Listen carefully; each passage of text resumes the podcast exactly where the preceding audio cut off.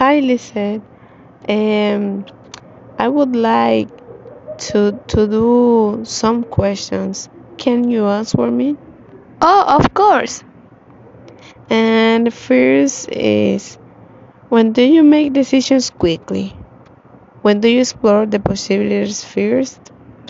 I make uh, quick decisions when I'm hungry or when it's an emergency and can't wait for me to explore possibilities. I explore the possibilities when I can harm uh, someone with that decision or when I think that is not the right one. Um, the second is who do you talk to when you need to find a solution to a big problem and why?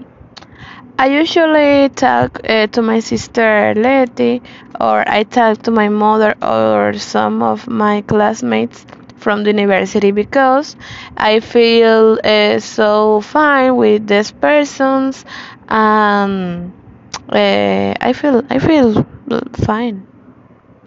Oh, when was the last time you analyzed a mistake you made? What did you learn from it?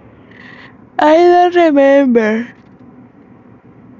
the last time I analy- analyzed a mistake I made, but I am usually someone who sees things from various angles when I have the opportunity to reflect and try not to do those bad deeds again.